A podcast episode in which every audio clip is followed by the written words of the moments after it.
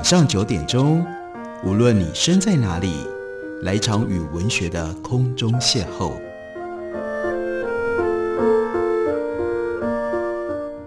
杨照谈书，邀您一同遨游文学世界，认识古今中外的经典之作。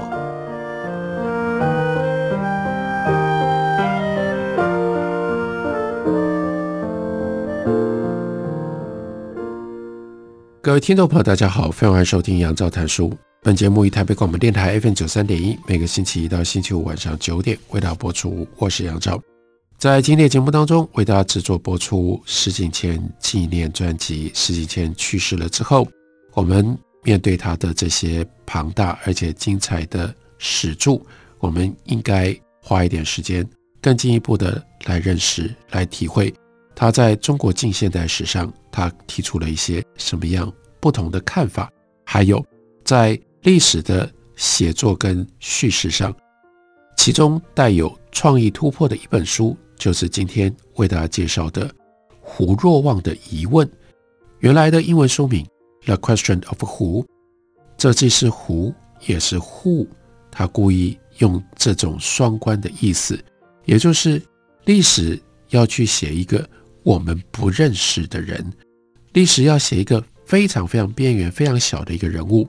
绝大部分在研究历史的过程当中，没有人会碰到，也没有人认识这个人。这个人到底是谁呢？这个姓胡的胡若望，我们应该用什么方式来看待他？这本书所讲的这个胡若望，他是在一七二二年八月十八号那天礼拜五，他跟随着天主教的传教士傅圣哲，被傅圣哲带着去到了法国。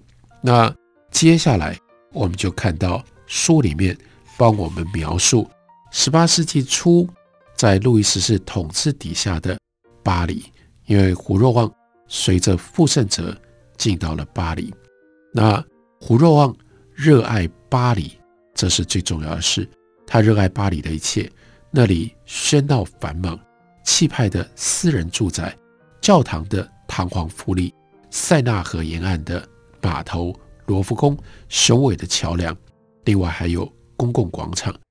那胡若望甚至有一天就跟傅圣哲说：“这里是天堂啊，这是人间天堂。”一七二二年十一月的巴黎，节庆的气氛特别的浓厚，原因是官方举行了各种盛大的庆祝活动，不但庆祝年轻的路易十五首度参加，首度接受。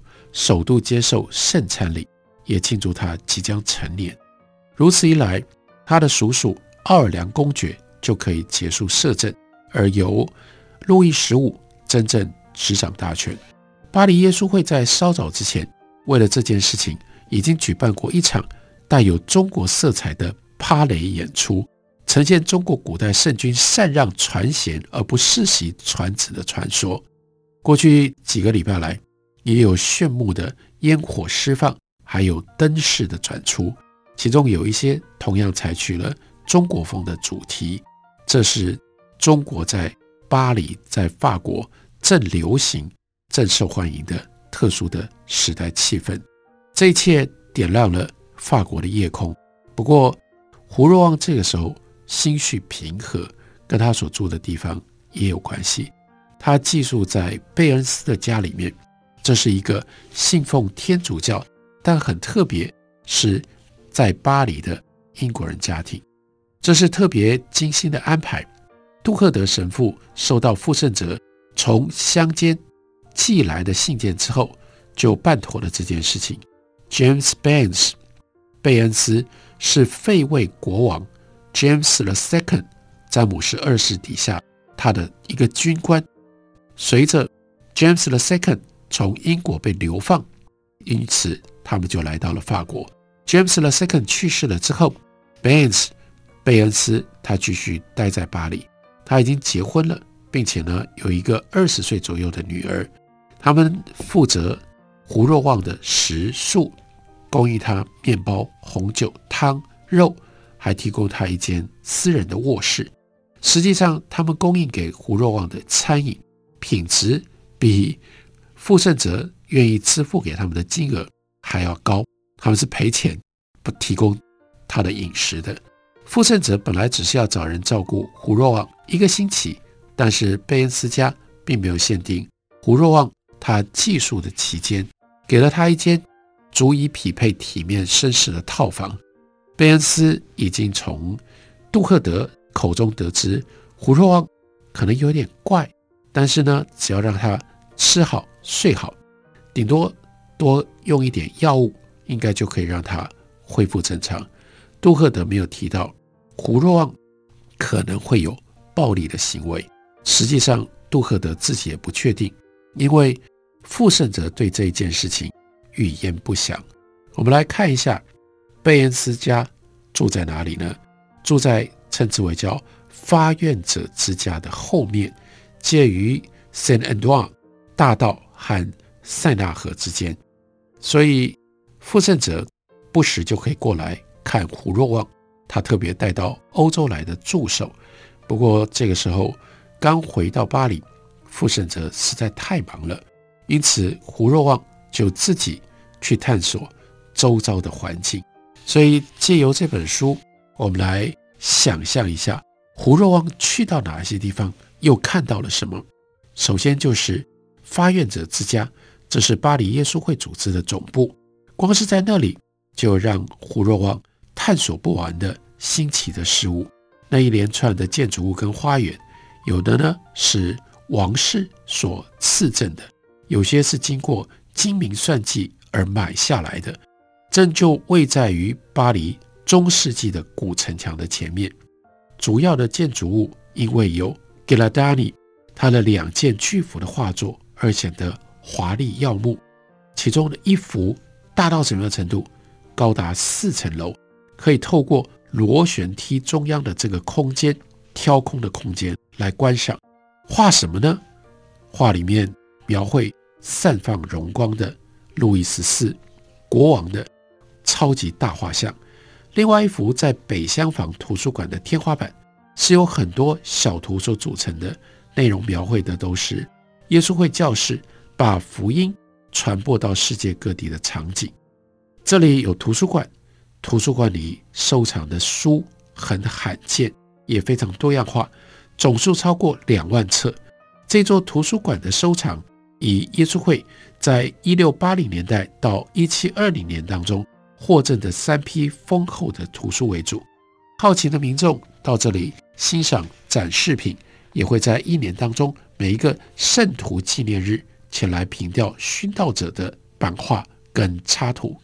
此外，这里还收藏了一批罕见的奖章，由前一任担任国王告解神父所捐出来的，也有各方捐赠的罕见珍奇科学物品，包括一颗鸵鸟蛋、一具变色龙的骨骸、一只天堂鸟的标本，还有一株叫做复活草的植物。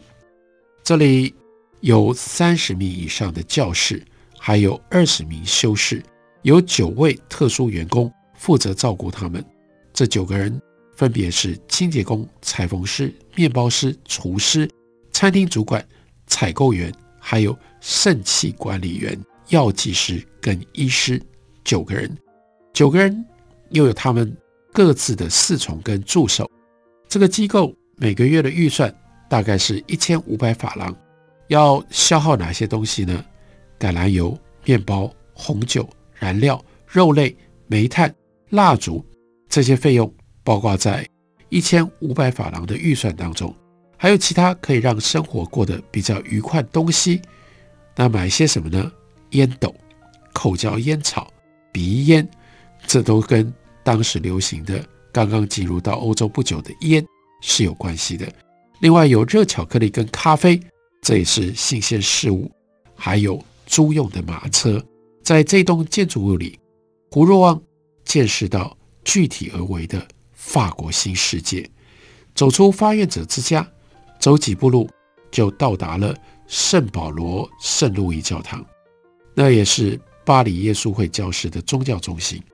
这座教堂在17世纪曾经鼎盛一时，每个礼拜都有大批的群众前来聆听巴黎最著名的传教士在这里传道，以至于教堂预算当中的一大笔支出费用是准备额外的座椅，以及清洗信众的鞋子，每天带进教堂的泥土和脏污。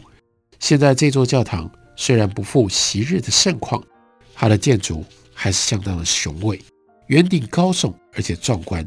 面对圣安多旺建筑的正面，不但装饰华丽，还有三道是由枢机主教黎塞留他所赠予的巨大的门。教堂前方的喷泉是在一七零七年所建造的，是变迁当中的巴黎出现的工程奇观。它是由塞纳河上圣母院桥附近的一具强力的 bump 所推动的。而且采取了特殊的结构，能够大幅的提高水压，让水流可以流经急需用水的邻近地区。往南走一小段路，可以经过圣母玛利亚，这是一个女修道院。然后呢，到达了塞纳河，一道小木桥立在污泥上，可以通往卢维耶岛，那里卖着成堆的财星。另外还有船只停泊在岸边。要贩售水果跟甘草，在兵工厂宽敞的公共花园前面，河流沿岸有一片边缘种着一排排大树的空地，可以见到很多人用租来的木球在空地上打槌球。如果对这样的景观感到厌倦了，那么卢维耶岛和圣母院岛之间，另外有圣保罗港，大型船只都在这里。卸载红酒、石灰、木材、鹅卵石跟煤，公共的客船也从这里出发，航向 Burgundy 跟 Auxerre。驶向这两个地点以及前往里昂的陆上马车，也由附近的桑斯公园发车。这是多么热闹、多么美好的一个巴黎的景象！更重要的是，在书里面，我们是透过从广州去的。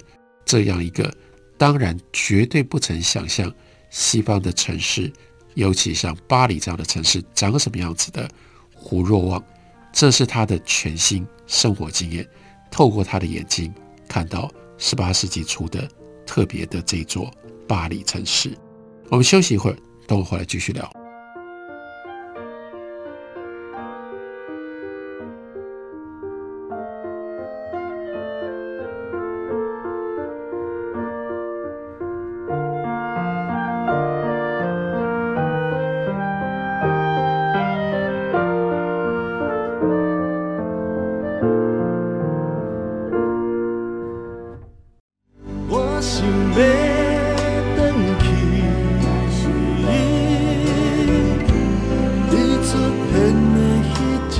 所收听的是台北广播电台 FM 九三点一 AM 一一三四，我是荒山亮。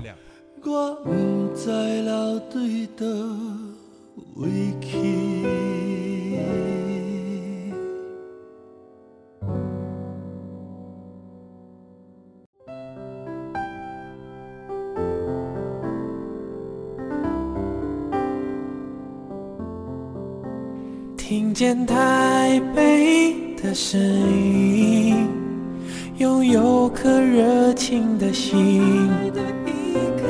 有爱与梦想的电台，台北广播 FM 九三点一。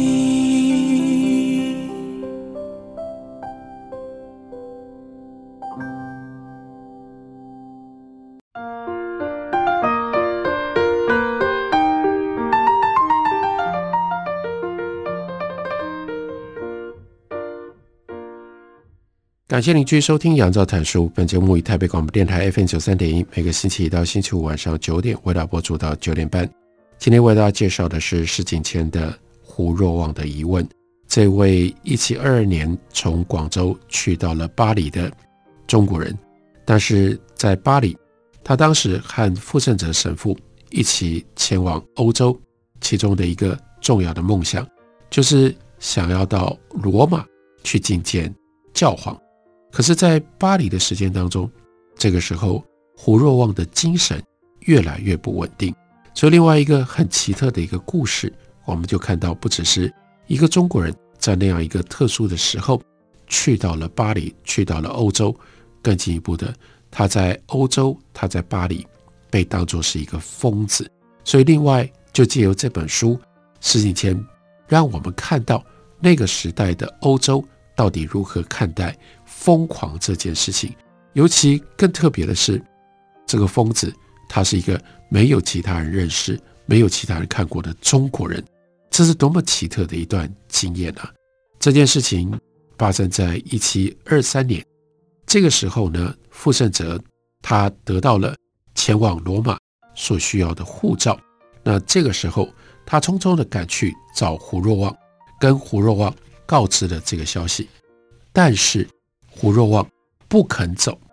傅盛哲告诉胡若望说：“教宗召唤我，而且他也想要见你，他要尝试诉诸胡若望本身的利益，就跟他讲说，到了罗马，你绝对不会有任何的欠缺，那里的人会竭尽全力让你高兴，甚至语带威胁跟他说，你如果不跟我走。”那我离开巴黎之后，谁会照顾你？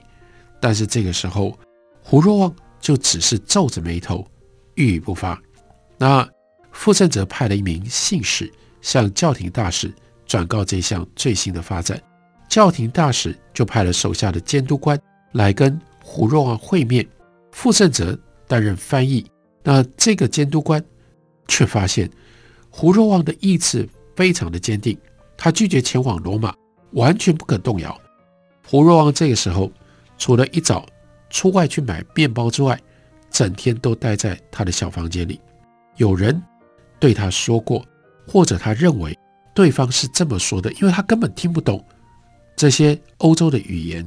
可是他认定了，有人告诉他，傅盛哲会杀人。胡若望似乎认为这项讯息来自于耶稣会的上师盖拉德神父。但天晓得他怎么会产生这样的念头？当然，非常有可能，这就是他精神上犯了 paranoid，他的被迫害妄想症，让他听到了或他自认听到了这样的讯息。他似乎也认为自己跟傅盛哲的这种罪行有关，所以深感恐惧。他躺在床上，开着窗户，但他并没有假装生病。他理当会把门锁上。可是这个房间有锁，却没有钥匙。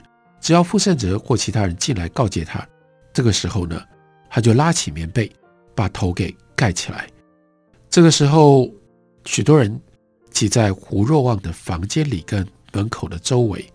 在场除了傅盛哲之外，另外有他以前寄居的地方的主人贝恩斯，因为他有和胡若望打交道的经验。另外，教廷大使的监督官也在，还有发愿者之家的两名耶稣会的教士，他们奉盖拉德神父的命令，这个时候要把胡若望给赶出去。除此之外，另外有一些来看热闹的人。一开始，傅盛哲试着跟胡若望讲道理，但不久之后他就发脾气了，逐渐提高他的音量，而胡若望也大声回骂，毫不退让。天色越来越暗，傅盛哲定位的马车已经商量好，定好了，明天清晨四点就要出发，要去罗马了。这时候怎么办呢？就决定把胡若望带到桑斯公馆附近的一家客栈，那是位于玛丽桥对面的一块河畔的空地上。到时候傅盛哲定位的马车就是从这里发车，所以还有一个晚上的时间。看看第二天一早，胡若望会不会愿意跟傅盛哲一起去罗马？胡若望却拒绝离开房间。发愿者之家有三名孔武有力的佣人奉命而来，把死命挣扎的胡若望扛下狭窄的楼梯，而且由于他一路上仍然不断又踢又叫，他们只好挑选暗巷行走，把他扛到客栈去。还好这段路距离不远。从发愿者之家出来，大概只走一百步左右，他们就在叫做圣凯撒林这家客栈租了一个房间，把胡若望关在里面。傅盛泽安排的人替他送上晚餐。那傅盛泽他就自己待在发愿者之家的房间。明天他就要离开巴黎了。他提笔写了一封信，这是重要的一份资料，因为这封信是写给当时的警察总监的。他说：“敬爱的阁下，天意将我置于相当为难的立场，因此我必须和先前一样。”再次斗胆地请求您的权势和协助，我对于您先前给予我的帮助深怀感谢。明天我就要动身前往罗马，搭乘驶往里昂的马车。由于诸多的原因，我已经不能够再延迟这趟旅程了。我原来打算带着早先曾经写信跟你提过的那名中国人同行，但他却陷入了不可置信的心神失调状态。尽管他一再声称自己渴望亲眼见识著名的罗马城，而且当初也说他随我来就是为了要到罗马去，但他现在却不再愿意和我同行。他说他要走陆路回到中国，而且就是要靠自己两条腿走走回中国去。他上次就自己走，走到了奥林去，不但在很糟的天气状况底下自行出发，而且身上。一毛钱都没有带，我后来才想办法安排他搭乘公共马车回到巴黎。回到巴黎之后，他的行为越来越夸张，越来越严重。他刚抵达巴黎的时候，曾经对我说，他见到一名天使向他现身，而且敦促他要做一番大事业。不过他并没有进一步说到底是做什么样的事业。后来他又几度讲过同样的话，我就不再详细叙述。他的其他荒谬的行径，总之，他在某些时候，而且这种状况越来越频繁，就变得毫无理智。他的愚行还伴随着恶意跟固执，无论是祈祷、威吓，或者是温柔的对待，都没有办法扭转他的行为。我没有办法强迫他跟我同行，而必须把他留在这里。因此，我认为必须把他的真实的本性。告诉阁下，这个可怜人如果不受到约束而送到收容他这一类人的场所，无疑的他会落入非常悲惨的境地，还有可能必须要在巴黎各处当乞丐，甚至在全国各地游荡，制造我们所不乐见的骚动。这里重要的背景是，他还不是一般人，他是个中国人，可以想见。如果在街上有一个中国乞丐，那对于当时的巴黎，乃至于离开了巴黎到别的地方，一定都会产生非常惊人的骚动，所以必须要跟警察总监报告。这封信的最后一段话，傅盛泽就说：“我因为一直盼望他可以改邪归正，所以拖延到现在才告知您这些讯息，希望你能够重视我所说的话，下令逮捕。”这个卑劣的人，他一旦被捕了，就不能够再任意行事。也许他还有恢复理智的一天。我欠您这份情，因此我也要再次向您告别。到了一七二三年四月十二号那一天的清晨，还不到四点钟，但聚集了一小群人，准备要为傅盛泽神父送行。贝恩斯又来了。另外还有一个叫做史密斯的英国人，他也是天主教徒。傅盛泽这个时候最后一次到胡若望的房间，再度试图跟他讲道理，说服他搭上马车去罗马，但胡若望仍然在发脾气，根本不愿意听他说话。傅盛泽说不动他，现在傅盛泽就必须把他写好要给警察总监。阿桑宋的信给寄出去了。接下来，一七二三年四月十五号，贝恩斯跟监督官前来接胡若望。贝恩斯雇了一辆马车，监督官骑着马，贝恩斯还带了一个朋友来，以防胡若望又变得难以控制。他们从星期天深夜以来，胡若望被关在这个客栈的房间里四天了。而且有一些时间还必须用绳子把他给绑着。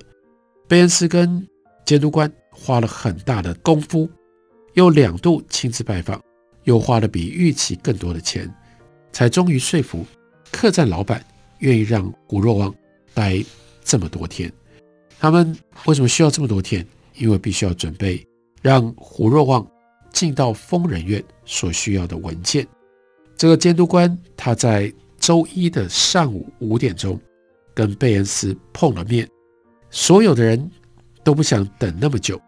教廷大使马席在星期二就派遣他的预审官去凡尔赛。罗塔跟国务卿杜布瓦交涉了之后，取得了一份秘密逮捕令，只是要把胡若望送进到小痛的精神病院。所以他们向客栈老板结清了食宿费，就接着去胡若望的房间。两个人都带着马鞭。都无法向胡若望表明自己的意图，就只能够硬把他拉出客栈，因为语言都不通，不晓得是因为看到正在等待他的马车，还是室外明亮的光线，或者是这两个人脸上的表情。突然，胡若望惊恐，他伸手去抓监督官的脸，监督官往后要开，但是胡若望抓到他的衬衫的前襟，一把。扯破他的衬衫，贝恩斯挥着他的马鞭猛打胡若望，监督官也是。另外，在贝恩斯的朋友帮助底下，三个人联合在一起，才拖着胡若望往马车走。胡若望这个时候趴在地上，拒绝被他们拉上车。周围开始有好奇的路人聚集围观，这些旁观群众不晓得发生了什么事，但不禁对胡若望。感到同情，监督官把人群推开，贝恩斯跟他的朋友把胡若望扛进到马车里，一起跳上了车，抽出一份手铐，铐住了他的手腕。连我们都对这样一个流落异乡、十八世纪的中国人，不能不感到同情。这的确是一个非常惊人的故事，但正如施景贤告诉我们的，更惊人的是，我们竟然。还能够有档案资料，让我们知道胡若望这个人。而所谓胡若望的疑问，那就是透过胡若望，我们可以问，我们也可以去探索那个时代的欧洲，他们是如何看待中国。欧洲跟中国之间，在日常生活上可能发生一些什么互动跟关系。